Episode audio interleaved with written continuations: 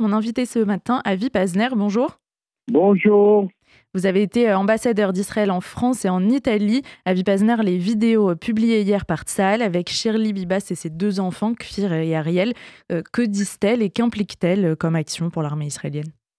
Eh bien, premièrement, ça me rappelle, je dois le dire, les fameuses photos de la Deuxième Guerre mondiale, quand on voyait un enfant juif lever les mains devant des soldats nazis.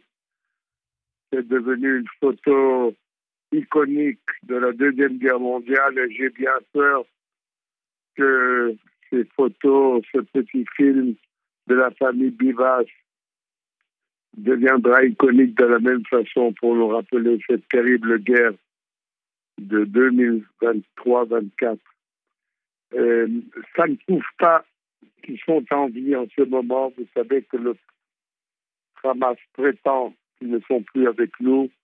Euh, nous sommes extrêmement inquiets sur leur sort, euh, mais nous n'avons pas perdu espoir. Nous ferons tout ce qui est en notre pouvoir pour libérer et la famille Vivas et tous les otages qui sont encore dans les mains du Hamas. Mais ce film nous rappelle la réalité cruelle dans laquelle nous vivons, où des groupes terroristes n'hésitent pas à prendre une mère, un enfant de 4 ans, un bébé de 9 mois, prisonnier et otage. cela démontre qui est notre ennemi et à qui nous avons affaire. Pour libérer tous les otages, justement, est-ce que l'offensive à Rafah, ça vous paraît être la seule solution Est-ce qu'elle est euh, imminente Est-ce qu'elle est soutenue dans l'opinion publique israélienne?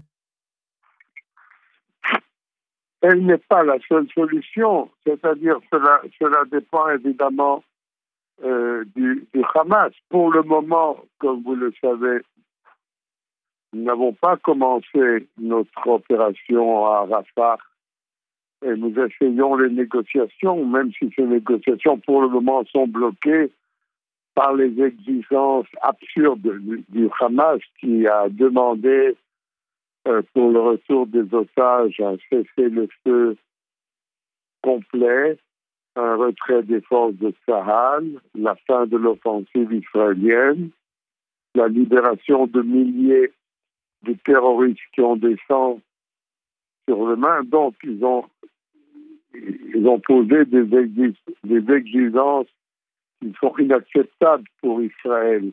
Mais nous continuons quand même nos efforts pour voir si nous pourrons arriver à une solution euh,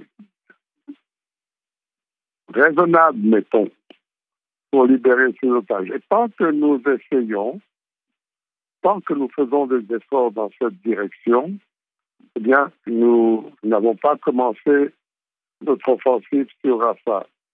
Mais c'est clair que si nous voyons qu'il n'y a pas de possibilité de libérer les otages, eh bien, c'est clair que Rafah aussi, comme toute la bande de Gaza, devra être nettoyée des nids de terrorisme qui résultent spécialement des quatre bataillons du Hamas qui sont encore intacts, les derniers bataillons du Hamas qui sont encore intacts. Et Rafah, elle aussi, devra être euh, nettoyée du terrorisme.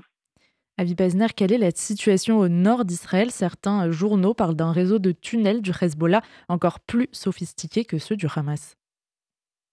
Oui, on en parle et c'est extrêmement préoccupant parce que vous savez, nous avons découvert à, à la bande de Gaza 700 kilomètres de tunnels dans lesquels, entre parenthèses, ont été investis des milliards et des milliards et des milliards de dollars et d'euros. Et c'est un travail extraordinaire qu'ils ont fait. Au lieu de développer la bande de Gaza, ils ont creusé des tunnels d'une très grande sophistication. Et nous combattons maintenant dans ces tunnels à Gaza. Des combats à fin humaine, c'est des combats dans des tunnels. C'est des combats extrêmement difficiles. Et alors, il est important de savoir qu'est-ce que nous préparent nos autres ennemis, ceux du Nord, le Hezbollah. Et donc, il y a ces informations qui n'ont pas été confirmées, que le Hezbollah a lui aussi creusé des, des dizaines, sinon des centaines de kilomètres de tunnels au Liban du Sud. Et je, crois que l'armée a certainement les renseignements nécessaires, mais si cela est vrai, évidemment, cela rendra notre travail plus difficile si, si il y aura une opération militaire.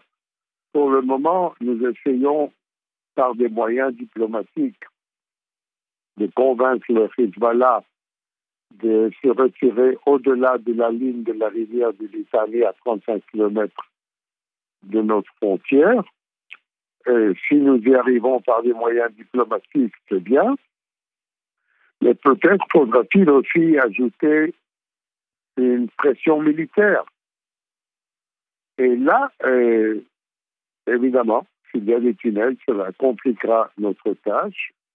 Mais comme à Gaza, comme nous l'avons prouvé, eh bien, il y a des tunnels.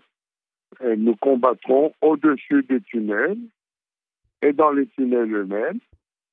Et nous ferons tout ce qu'il faut pour repousser le Hezbollah de notre frontière afin que les habitants du nord de notre pays puissent retourner chez eux, car ils ne peuvent pas retourner chez eux tant que cette organisation terroriste est campée sur notre frontière du nord.